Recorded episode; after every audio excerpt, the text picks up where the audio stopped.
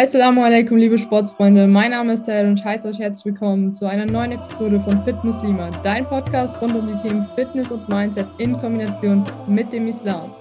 Ich habe heute zwei super, super inspirierende Menschen bei mir, nämlich Janet und Edda von dem Instagram-Account Hijabis on Tour.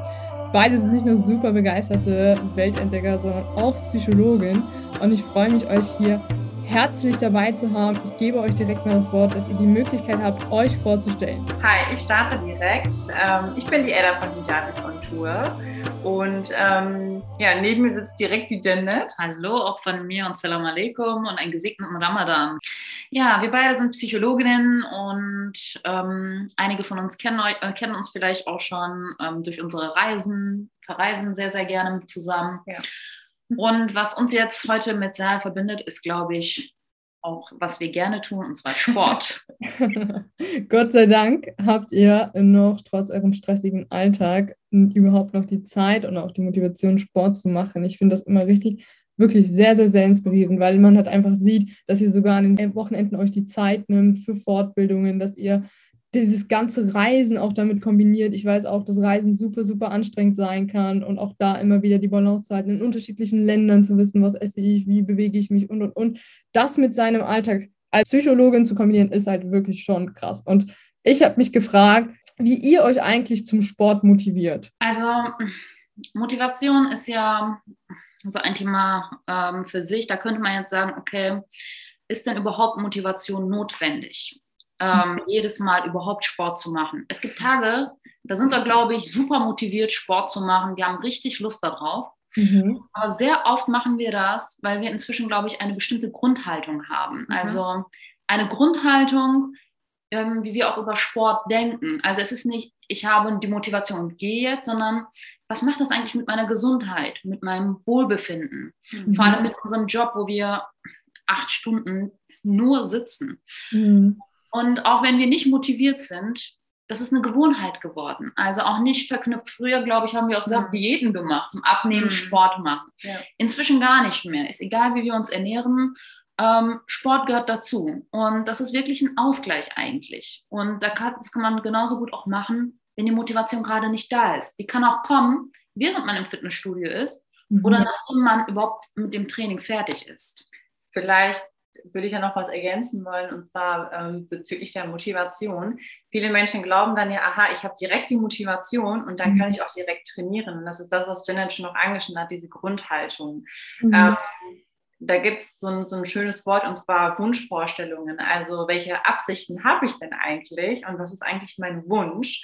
Und mhm. damit beginnt ja eigentlich so vieles in unserem Leben, dass ich erstmal eine Absicht habe, dass ich erstmal so, so einen bestimmten, so einen Wert für mich auch habe, weshalb möchte ich überhaupt nicht bewegen. Also wir müssen jetzt auch erstmal gar nicht damit starten, dass ich wild Sport treibe, sondern dass ich mich bewegen möchte. Mhm. Und wenn ich für mich so diese Grundhaltung habe, so meinen Wunsch auch definieren kann, dann geht es ja auch erstmal in die Handlung. Also das sind ja auch so kleine Schritte, die mhm. einem dann ja auch erstmal bewusst werden sollte. Mhm. Das heißt, ihr legt da auch super, super viel Wert drauf, wie gehe ich mit meinem Bewusstsein an das Thema Sport heran. Das heißt, ihr macht euch wahrscheinlich oder habt euch, um an diese Grundhaltung zu kommen, viele Gedanken vorher gemacht und auch viel ausprobiert. Du sagst Diäten, das ist ja, glaube ich, so der, ich nenne es mal Klassiker, um in Berührung mit Sport zu kommen oder überhaupt mit dem Thema, wie kümmere ich mich um mich selbst, um meinen Körper. Jetzt ist es ja meistens so, dass wir wissen, Sport tut uns gut, wir müssen uns bewegen, es ist super, super wichtig. Wie wir Sport machen, wissen wir dann auch. Wir denken, okay, für den einen ist es der Spaziergang, für den anderen der Gang ins Fitnessstudio, für den anderen ist es dann Freizeitsport, irgendwas anderes. Wir wissen auf jeden Fall, wie wir Sport machen, aber dann scheitert es trotzdem an der Umsetzung. Woran würdet ihr sagen, liegt das? Ich glaube, da gibt es ähm, verschiedene Gründe. Ein Grund ist, glaube ich, was eigentlich schon Ella so ein bisschen angeschnitten hat. Also da fehlt einfach die Zielsetzung. Also die, viel, äh, die Zielsetzung, warum mache ich das eigentlich überhaupt nicht? Ich will fitter werden, sondern was will ich wirklich dadurch erreichen, wenn ich Sport mache? Und dann auch noch die Planung.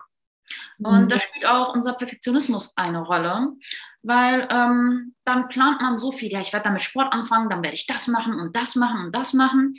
Und dann scheitern wir daran, weil wir merken, das kriegen wir eigentlich alles gar nicht hin. Und dann denkt man, wenn ich, wenn ich das alles eh nicht schaffe, mache ich es gar nicht. Ja, und da fällt mir direkt auch ein, Aufschieberitis. Wir beginnen dann Dinge eben mhm. aufzuschieben. Oh, eben, ja. dank Perfektionismus, ne?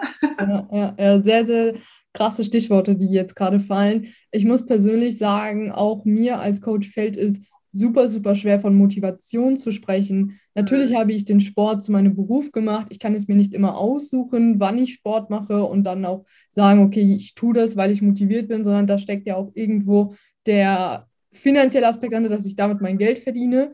Aber hauptsächlich habe ich meine Motivation, von der auch jeder immer spricht oder auf die ich immer aufmerksam gemacht werde, wow, sehr, du bist so motiviert, ähm, hat sich daraus gebildet, dass ich unter anderem auch diese Grundhaltung entwickelt habe, um für mich herauszufinden, was ist mein Ziel mit dem Sport, wie stehe ich zum Sport und vor allem aber auch, wenn ihr gerade darüber spricht, diese Zielsetzung in die Planung umzusetzen, was ist mir denn wichtig mit dem Sport?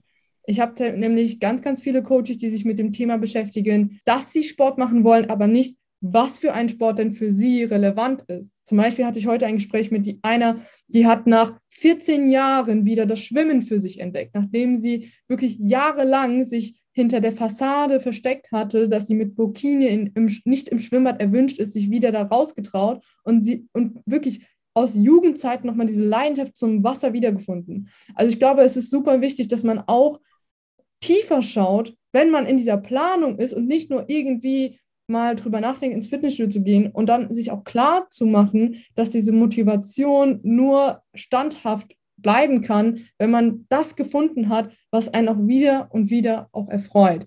Ich kann mir vorstellen, weil ich habe gesehen, dass ihr ins Fitnessstudio geht, dass ihr keine Freude selbst am Fitnessstudio selbst habt, aber vielleicht so an das Gefühl danach. Und das ist, glaube ich, das, wo das, was sehr, sehr viele gerade beim Aufschieberitis ähm, in den Hintergrund rücken. Seht ihr das auch so? Ich glaube, du hast es auch sehr, sehr gut äh, zusammengefasst. Mhm. Ähm, und das ist es auch, glaube ich. Und dein Beispiel finde ich zum Beispiel wirklich mega. Also nach Jahren wieder da reinzukommen mhm. und dann sich wieder neu zu entdecken. Und ich glaube, das ist auch dieser Knackpunkt, erstmal selber für sich zu überlegen, wo fühle ich mich wohl und wo trainiere ich gerne ich glaube, wir haben einfach Glück, weil wir leben zusammen und trainieren auch gerne, auch im Fitnessstudio. Ähm, da gibt es Menschen, die sind gerne auch draußen, die sagen, boah, nee, kann ich mir nie vorstellen. Ist auch gut, dann mach es so. Mhm. Ich habe eine Freundin, Fitnessstudio ist nichts für sie, aber sie hat sich nur für einen Zumba-Kurs angemeldet und sie tanzt gerne. Mhm. Ist auch Sport, aber auch Bewegung. Jeden Donnerstag ist sie dort und das hilft ihr. Ich glaube, mhm. da muss man auch für sich nochmal sagen, wo, wo fühle ich mich wohl und wo kann ich tatsächlich Sport treiben. Mhm. Das ist auf jeden Fall wichtig. Edda, möchtest du noch was ergänzen? Ja, jetzt wo ich euch beiden so zuhöre, im Kern geht es ja halt schon darum, dass ähm, die Person sich selber Zeit auch, auch einräumen darf. Also das ist ja auch so ein Thema, weil ähm, bezüglich Aufschieberitis heißt es dann, ja, ich habe Alltag, ich habe Verantwortung, ich habe Verpflichtungen, ich habe Familie und dann mhm. frage ich mich, okay, aber wo bist du dann da? Und wenn du, wenn das eine Stunde Bewegung ist, dann gehört diese Stunde wirklich dir. Mhm. Und wo ich auch gerade zugehört habe, das ist wirklich ein so wertvolles Beispiel, was du jetzt auch eingebracht hast. Und bei uns ist es ja genauso ähnlich. Wenn wir Feierabend haben, haben wir auch Tage, wo wir uns gemeinsame Nachrichten äh, zuschicken und wo wir uns dann versuchen, gemeinsam zu ermutigen. Aber eigentlich hatte ich einen langen Arbeitstag. Ich bin eigentlich gerade so platt. Aber was du auch angesprochen hast, das Gefühl nach dem Sport, dann kommt Janet nach Hause und sagt mir, Edda, das war das, ähm, das war das Beste, was ich nur machen konnte. Das Gefühl einfach nach dem Sport ist einfach unbeschreiblich. Es lohnt Auf jeden sich. Fall, oder? absolut nicht ersetzbar. Äh, ja. Ähnlich wie, Dro wie Drogen, sage ich immer, weil wirklich das Gefühl ist einfach einmalig, äh, wenn du es gemacht hast. Es fühlt sich einfach so gut an und das lässt sich einfach durch nichts ersetzen. Gerade beim Aufschieberitis, wenn du sagst, man muss sich selbst ja auch diese Zeit nehmen. Viele haben das nicht gelernt, beziehungsweise kennen es gar nicht und haben alleine schon Angst bei dem Gedanken, dass sie das tun müssen. Heute hat mich zum Beispiel auch eine Nachricht erreicht, dass mir jemand geschrieben hat, dass sie gerne das Coaching bei mir machen würde, aber ihre Umgebung sie so krass davon abhält, weil sie eben nie gelernt hat, sich selbst einzugestehen, dass sie sich selbst auch Zeit nehmen darf für sich. Sie hat es nicht gelernt, sagt sie. Ich habe ihr gesagt, dann wird es Zeit, das jetzt zu lernen. Gerade auch wenn du diesen Wunsch hast, es jetzt zu tun, dann tu es jetzt. Denn wenn sich deine Umstände nicht geändert haben, weil wir hatten das Gespräch vor Wochen, dann wird es das auch demnächst nicht passieren. Ähm, wie seht ihr das? Wie kann man an dieses Thema, ich nehme mir die Zeit für mich, als Frau, als Hijabi, als Muslima, wie auch immer, rangehen, um den ersten Schritt zu machen? Also ja. weißt du, das ist, glaube ich, auch äh, eines der Gründe, obwohl wir wissen, wie gut Sport uns tut, warum wir es nicht machen, das ist die fehlende Selbstachtung und auch ja. Selbstliebe. Mhm. Also vor allem, also auf Instagram, da sieht man die ganzen tollen Sportlerfrauen, Fitnessfrauen, die da so schön angezogen sind und dann ähm, am Trainieren sind und alle muskulös. Alles perfekt. Alles perfekt. Und dann scrollt man die ganze Zeit hin und her und stellt fest, wozu eigentlich. Und ganz viele fallen ja so auch schon in, in die Depression, alleine durch die sozialen Medien, weil sie da Ausschnitte sehen. Und dann kommt, kommen da Gedanken wie, bin ich es überhaupt wert? Bin ich es überhaupt wert, ähm, zum Beispiel für mich einen Coach zu nehmen und dann überhaupt damit anzufangen? Bin ich es wert, überhaupt Sport zu machen?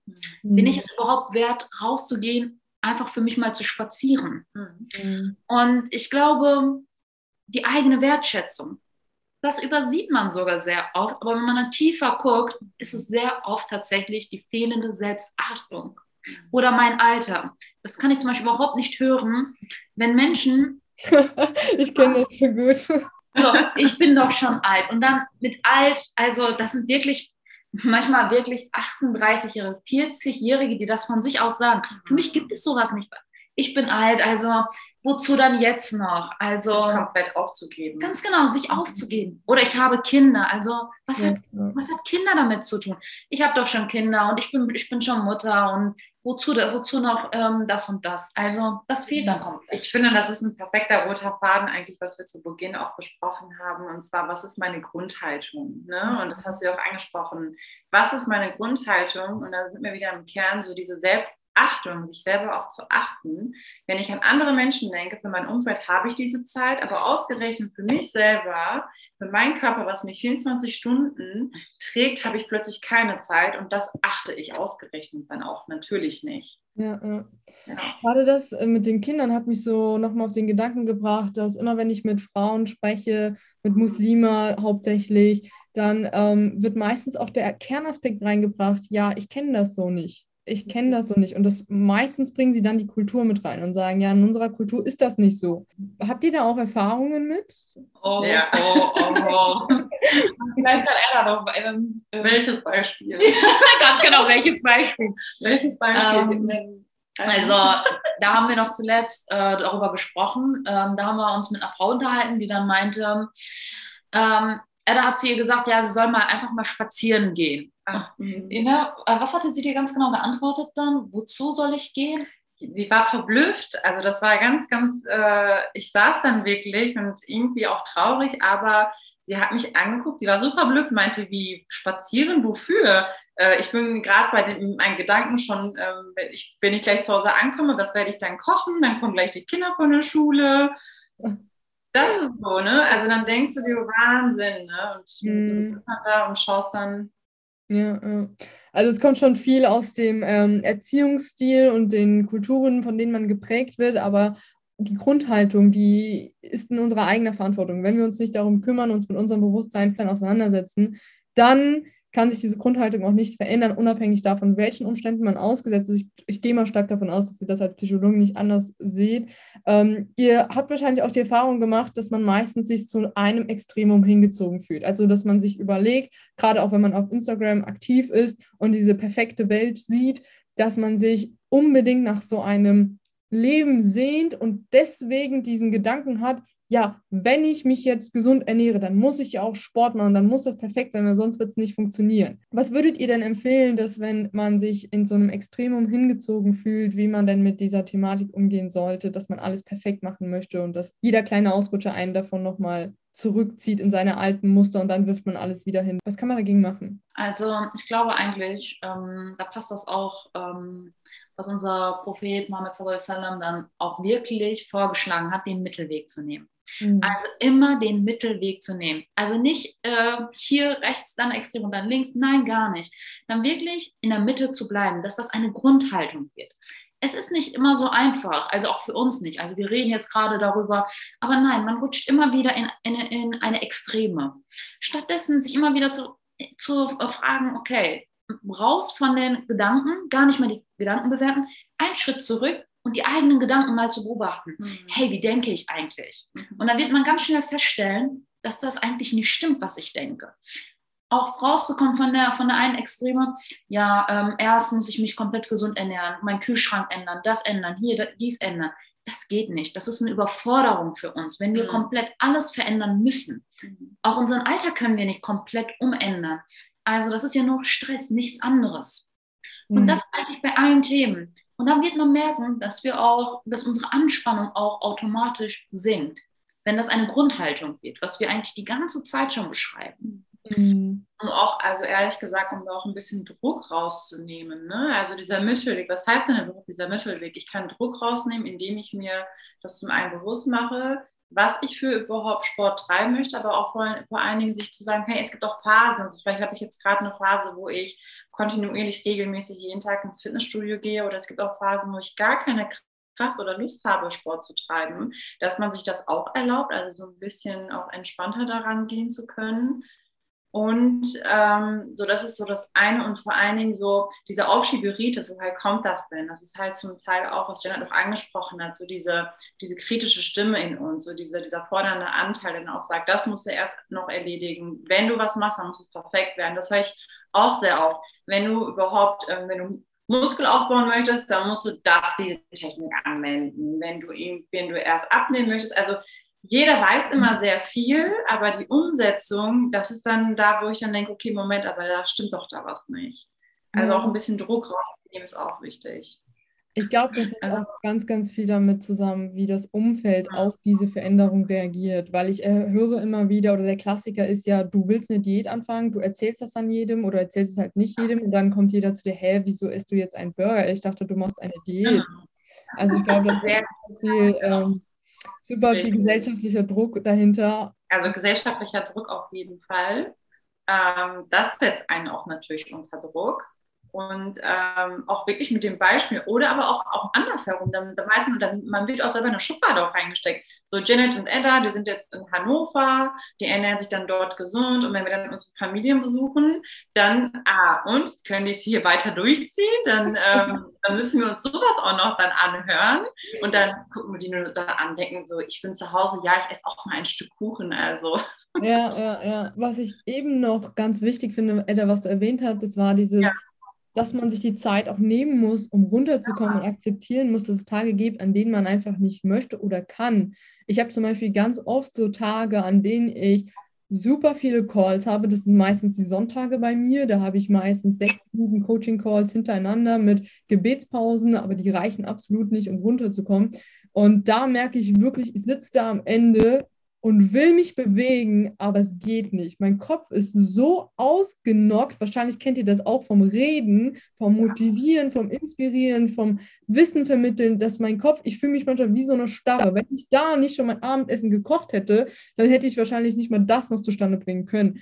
Also ich glaube, es ist auch wirklich dieses, diese Mitte, diese Mittelweg, von dem Janet gesprochen hat, findet man vor allem auch sehr, wenn man dieses Körpergefühl auch versteht und akzeptieren kann, dass es in Ordnung ist, dass es Tage geben wird, an denen man sich nicht bewegen kann und dass man sich erst dann recht die Ruhe gönnen muss, weil man sonst eben auch nicht seine Energiereserven auftanken kann. Wie würde da fällt mir was ein.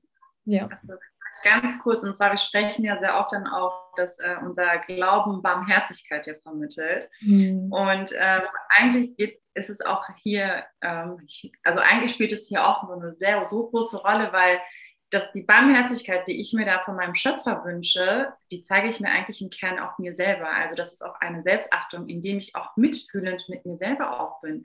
Also der eine Teil von mir kann mich fordern, kann sehr kritisch sein und es muss alles perfekt werden. Aber wo ist denn dieses Mitfühlen? Also wo zeige ich Mitgefühl und wo erlaube ich mir das dann auch zu sagen, hey, heute habe ich keine Lust auf dann mache ich es eben halt auch morgen. Das ist dann auch realistisch, weil dann meine Grundhaltung, die sitzt. Ich weiß, Sport ist für mich wichtig, es ist ein Kernwert von mir, weil Gesundheit mir wichtig ist und deshalb möchte ich mich bewegen. Dann kommt es auch nicht darauf an, dass ich dann zwei Tage mal nicht trainiert habe. So motivieren wir uns genauso. Dann sagen wir, hey, Arbeitstag war richtig anstrengend, aber ich weiß, Wochenende habe ich Zeit und dann gehe ich nach dem Seminar zum Sport. Mhm mega, mega wichtiger Punkt. Und ich glaube, das ist auch so eine gute Verknüpfung zu dem, was Janet gesagt hat, dass man sich seine Gedanken anschauen soll, beobachten muss. Was ich meinen Coaches und vielleicht auch den Zuhörern auf jeden Fall immer als Tool mitgebe, ist das Journaling. Also, dass man sich wirklich ein Tagebuch oder ein Journal anschafft, so modern es heute gesprochen wird, und einfach mal aufschreibt, was einem durch den Kopf geht. Und wenn man, selbst das fällt sehr vielen schwer, auch von meinen Coaches,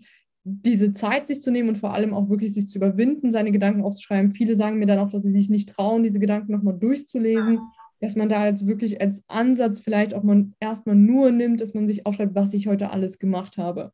Und da ist es, glaube ich, auch schon sehr, sehr wichtig, dass man nicht den Fokus auf das legt, was man nicht geschafft hat, sondern das, was man gemacht hat und dann darauf stolz sein kann und sich dann im Nachhinein mit dem beschäftigen kann, was man nicht geschafft hat. Ich glaube, das ist auch ein äh, super Tool, um wirklich von diesem Extremum wegzukommen und diesen Perfektionismus vorzubeugen. Ein wichtiger Punkt, den Edda jetzt auch angesprochen war, vor allem dieses Ausreden finden, dass man sagt, hey, ich hatte einen Arbeitstag, der war super anstrengend. Das könnte jetzt ein Grund dafür sein, dass ich mir Ruhe verdient habe. Es kann aber auch sein, dass man sich das schnell zur Ausrede nimmt, dass man sich sagt, hey, ähm, du hast jetzt so viel geschafft, jetzt gönnst du dir doch mal XY auf der Couch, weil du hast heute so viel gemacht. Wann entscheidet ihr, dass ein harter Tag Belohnung im Sinne von, ich gönne mir einen Tag auf der Couch oder einen Abend auf der Couch oder lieber, ich power mich nochmal im Fitnessstudio aus? Wie entscheidet ihr das? Ähm, mir fällt da was ein. Sag weißt du, was wir machen? Wir nehmen unsere Sportsachen einfach mit. Wir haben die Sportsachen ja mit zur Arbeit geschleppt. Ja. Und da äh, bleibt einfach nicht denken und einfach hin. Also wirklich, also ich mache mir nicht die Mühe, wenn ich meine Sportsachen mit äh, Arbeit genommen habe, nee. dann nochmal nach Hause hin, das nee. mache ich nicht. Also ich war gestern sehr, sehr spät noch im Studio.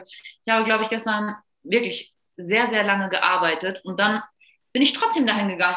Und wenn man mich im Fitnessstudio gesehen hat, wenn mich jemand beobachtet hätte, hätte man gesagt, boah, warum, warum, warum ist diese Frau überhaupt gekommen? Die hat, die hat irgendwie so halb trainiert, so, ne? Aber für mich war es egal, mir hat es gut getan. Also es war vielleicht nicht so effektiv, wie man es eigentlich machen könnte, mhm. aber ich war auch kaputt. Ich weiß, wie es mir innerlich geht, aber es hat mir gut getan. Ich war wirklich raus, ich bin nach Hause gekommen, ich habe zu ihr gesagt, das war das einfach das Beste, wirklich, was ich mir heute Abend geben könnte. Mhm. Aber ich bin auch kein Fan von Belohnung, weil Belohnung, was mhm. ist dann ähm, die andere Seite, ist Bestrafung. Mhm. Also weder bestrafen noch belohnen, sondern ich gehe dann wieder zurück auf diese Grundhaltung. Also wieder meine Werte. Warum mache ich das überhaupt? Mhm. Also ich erwarte dann keine Belohnung, sondern eher Dankbarkeit. Ich bin dankbar für meinen Körper, wie es ist. Und ich selber arbeite hier auch in der Psychosomatik. Ich sehe da, wie Menschen auch körperlich leiden mit 50. Und wenn ich mir diese Menschen ansehe und wenn ich dann in der ähm, Schmerzbewältigungsgruppe dann sowas sage wie, ja, und natürlich spielt Alter eine Rolle, aber auch wie wir uns bewegt haben. Aber vor Jahren, nicht vor ein paar Monaten. Ja, aber dann, aber dann, ja, da wussten wir das ja nicht. Ja, dann, und ich, ich denke mir, ich will irgendwann mal, wir können für viele körperliche Krankheiten nichts, aber ja. definitiv kann jeder sich bewegen. Und das ist auch ein Punkt, wo ich denke, mein Gott, ich muss dankbar sein für meinen Rücken, für meine Wirbelsäule, für meine Füße, für meine Hüfte, also für meine Knie. Und das ist die Dankbarkeit, dass ich sage, weißt du was, du, du erträgst mich wirklich auf der Arbeit, ich sitze die ganze Zeit, ähm, mache nicht vernünftige Dehnübungen, du brauchst es, ich merke es, komm, ich bringe dich jetzt ins Fitnessstudio und ja. jetzt darfst du dich austoben. Ja. Mhm. Und das, ja, das ist das, was du aber auch angesprochen hast, Herr, und zwar Verantwortung für sich selber zu übernehmen viele Menschen schrecken ähm, oft dann davor und wir als Psychologinnen arbeiten ja auch ein bisschen in diese Richtung, auch zu schauen, ähm, weshalb bist du überhaupt hier und ähm, wofür möchtest du denn überhaupt Veränderungen haben? Und das, was Janet angesprochen hat, ist wirklich super, super wichtig, auch dankbar zu sein für das, was man macht und dann nicht irgendwie sich zu belohnen und dann nicht nur zu bestrafen, weil das frustet auch, weil wenn ich dann nicht zum Fitnessstudio gehe, dann bin ich so frustriert darüber, ähm, Verantwortung für sich zu übernehmen wofür überhaupt? Sehr wichtiger Punkt. Und ich finde, das schließt auch irgendwie den Anfang nochmal mit ein, als wir darüber gesprochen haben, was uns motiviert. Es ist auf jeden Fall die Grundhaltung, was man dafür braucht, ist vor allem ein Ziel vor Augen, dass man sich Ziel setzt, dass man dann, wie Janet gesagt hat, in die Planung geht und dass man sich bei der Planung auch sehr klar wird, dass nur weil Fitnessstudio bei jedem zweiten auf Instagram funktioniert, nicht bei sich selbst funktionieren muss, dass man wirklich so den Sport findet, der auch zu einem passt dass man gleichzeitig aber auch seine Gedanken beobachtet, gerade auch wenn man merkt, man merkt das ja relativ schnell, wenn man zu einem Extremum neigt, dass man seine Gedanken beobachtet, dass man diese Gedanken aufschreibt, dass man damit lernt umzugehen, sich auch mit seinen eigenen Gedanken und seinem eigenen Bewusstsein auseinanderzusetzen und dann halt auch vor allem kleine Schritte macht. Und diese kleinen Schritte vor allem eben auch, um sich diesen Druck runterzunehmen und da auch keinen Platz für Ausreden zu lassen. Und dieses Tool, wie zum Beispiel, ich nehme meine Sporttasche mit ins, äh, auf die Arbeit, das mache ich auch, das ist so effektiv und das ist etwas so Simples, was so viele nicht sehen, aber dennoch fehlt eben auch diese Vorarbeit. Also ich habe super viele auch im Coaching, die zu mir gesagt haben, hey, hätte ich nur dieses eine kleine Tool rausgepickt mit, ich nehme meine Sporttasche mit zur Arbeit, ich wäre trotzdem danach nicht zum Training gegangen. Aber durch dieses ganze Mindset, Bewusstsein, dass man sich Gedanken darüber macht, was will ich, und so wie Janet jetzt auch gesagt hat, dass man sich die Frage stellt, wofür möchte ich überhaupt die, Ver äh, die Veränderung und dann auch die Verantwortung über seinen Wunsch übernimmt und seinen Körper auch wirklich, ähm, ja, nicht belohnt, sondern dankbar gegenübertritt, hat man wirklich keinen Platz für diese Ausreden ich finde, jetzt vor, kurz vor Ramadan, beziehungsweise morgen beginnt es, inshallah, und äh, wir sind alle schon im Fieber, kann man sich auch schnell diese Ausrede äh, hervorrufen mit, ja, ich fange nach Ramadan an, so nach dem Motto, ihr kennt es wahrscheinlich auch, dass man sich immer wieder so ein Startdatum setzt und meint ihr, Ramadan ist eine Ausrede oder kann eine Ausrede werden? Kann eine Ausrede werden, soll es aber nicht. Ja.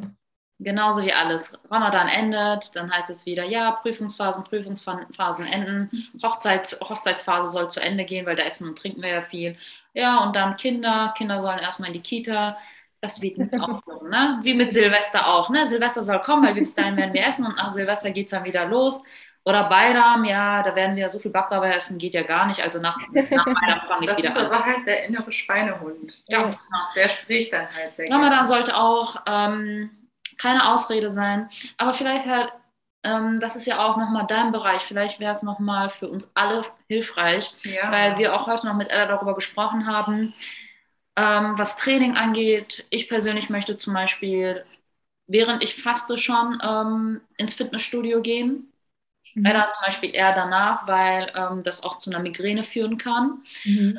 Was wäre so deine Empfehlung, Erfahrung? Ähm, was würdest du dazu sagen? Also ihr wollt prinzipiell euren Sport, so wie ihr es vorher auch schon kannte, kanntet, weiterführen. Also den Sport auf keinen Fall im, im Ramadan vernachlässigen, was auch super wichtig ist, was ich euch nur sehr, sehr ans Herz legen kann. Ähm, das A und O, wenn ihr euch die Frage stellt, wann ist denn das richtige Timing, ist, dass ihr euch bewusst werdet, was ihr sonst so gewohnt seid. Es gibt kein den perfekt, es gibt nicht den perfekten Zeitpunkt zum Trainieren tatsächlich an Ramadan. Ramadan ist sehr gleichzustellen mit dem intermittierenden Fasten, also wo man wirklich Stunden auf Essen und Trinken verzichtet, um überhaupt in diesen Prozess der Autophagie zu kommen, in dem sich der Körper selbst bereinigt. Und da ist es halt auch wissenschaftlich bewiesen, es gibt eigentlich keinen richtigen Zeitpunkt. Es ist super wichtig, dass man aber seinen Körper kennt.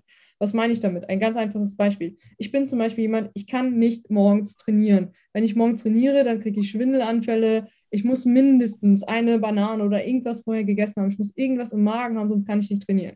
An Ramadan ist es aber so, da habe ich die Erfahrung gemacht, dass wenn ich weiß, gleich gibt es ja Essen und ich habe noch Reserven, weil die hat jeder. Egal bis zu einem gewissen, gewiss, egal bis zu welchem Punkt du kommst, jeder hat seine Reserven. Ich meine, Essen, äh, beziehungsweise du kannst drei Tage ohne Essen überleben und 30 Tage ohne, äh, sorry, andersrum. Du kannst drei Tage ohne Trinken und Wasser, du kannst drei Tage ohne Wasser überleben und 30 Tage ohne Essen. Da kann mir keiner sagen, dass er nach einem Tag keine Reserven mehr hat ich habe dann die Erfahrung gemacht, dass ich kurz vor Iftar, wenn ich da nochmal Power gebe und weiß, gleich kann ich ja direkt essen und das passiert wirklich im Anschluss. Also ich könnte mir nicht diesen Weg zwischen Fitnessstudio und nach Hause leisten. Das wird bei mir persönlich nicht funktionieren. Da würde ich genauso in Schwindelanfälle fallen wie jetzt Edda mit Migräne.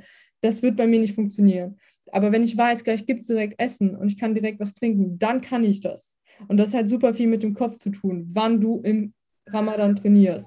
Wenn du deinen Körper kennst und du weißt, du kannst also du kannst dich wirklich zu diesem Punkt überwinden, an dem du weißt, okay, du hast zwar keine Kraft mehr, aber du machst jetzt trotzdem, dann würde ich dir tendenziell empfehlen, vor, vor Iftar zu trainieren, also wenn du wirklich noch nichts gegessen hast. Weil du kannst wirklich und du wirst dich danach auch besser fühlen. Es gibt aber auch die Sorte Menschen, die sagt, nee, ich brauche unbedingt was im Magen, ich mache das lieber ein, zwei Stunden nach Iftar. Das geht natürlich auch. aber es wird sich vom Körper her sehr, sehr schwer anfühlen, noch schwieriger, als wenn du noch nichts im Magen hast, weil die Verdauung einfach 80 Prozent deiner Energie vom ganzen Körper fordert. Und die hast du nicht mehr fürs Training. Da kannst du machen, was du willst.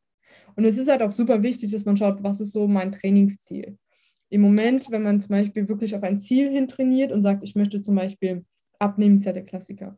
Wenn man wirklich sagt, ich möchte abnehmen und man sich auch diesen Druck auferlegt, dass man auch im Ramadan dieses Ziel nicht vernachlässigen möchte, da sind wir wieder bei dem Thema Zielsetzung und Planung, dann darf man nicht vergessen, dass auch da das Timing eine Rolle spielt. Also wenn du abnehmen möchtest, dann wird es tendenziell, es ist erstmal wichtig, dass du überhaupt was machst, aber du kannst mit dem Zeitpunkt, der zu dir passt, auch besser an dein Ziel kommen. Also ich habe zum Beispiel eine, die kommt besser damit klar, dass sie wirklich vor Iftar trainiert, auf leerem Magen. Und die hat dann auch letztes Jahr super, super gut abgenommen. Die hat aber auch gleichzeitig für sich herausgefunden, nach Iftar würde auch gehen, aber dann wird sie nicht abnehmen. Also die würde nicht das Ziel erreichen, was sie eigentlich vorgenommen hat. Natürlich ist Ramadan nicht dafür da, aber man kann es auch für sich nutzen. So ist der Gedanke, ja, wenn man das nicht komplett vernachlässigen möchte. Mhm. Aber ich glaube, ähm, na gut, ähm, natürlich Ramadan, ich glaube, das ist genau dieser Ausgleich. Ich fand auch die Pyramide deshalb sehr schön, was du auf deiner Seite geteilt hattest. Also da auch, ich glaube, da äh, dafür zu sorgen, jeden Bereich ähm, zu nähren und ähm, zu gucken, okay, Ausgleich zu finden. Es Ramadan sollte dann natürlich auch nicht dafür ausgenutzt werden, den Tag zu liegen, kurz vor Iftar, drei Stunden davor zu kochen und dann Iftar und ja, uns geht's gut. Ne? ja, auf jeden Fall. Auf jeden Fall, die Pyramide, von der Janet spricht, ist auf jeden Fall die, dass man körperlich, seelisch, aber auch geistig immer gleich wie, beziehungsweise immer aufmerksam für sich und sein Bewusstsein sein sollte. Und das ist auch, glaube ich, das, ähm, die Kernaussage von heute. Ich übergebe das Fazit sehr gerne heute an euch. Was würdet ihr sagen? Nehmt ihr aus dem Gespräch mit, beziehungsweise könnt ihr den Zuschauern als Kernpointe mitgeben? Mhm. Ähm, ich würde sagen, ähm, dass man mutig sein sollte, die Komfortzone zu verlassen. Ähm, es ist dein Leben und dein Leben gibt es nur einmal und überleg wirklich, was sind meine Werte, wofür lebe ich und dann zu sagen, mein Körper verdient es. Mhm. Dem kann ich mich anschließen und dann vielleicht als eine kleine praktische Übung. Wenn es dir so schwer erscheint, dass du wirklich dir eine bewusste Sekunde gönnst und dir dann wirklich dich selber nochmal fragst, wofür möchte ich mich überhaupt bewegen? Und für dich ganz klar tief aus dem Herzen ähm, eine Absicht fassen kannst. Also es geht nicht nur darum zu sagen, ich muss mich bewegen, sondern ich möchte mich bewegen für mich.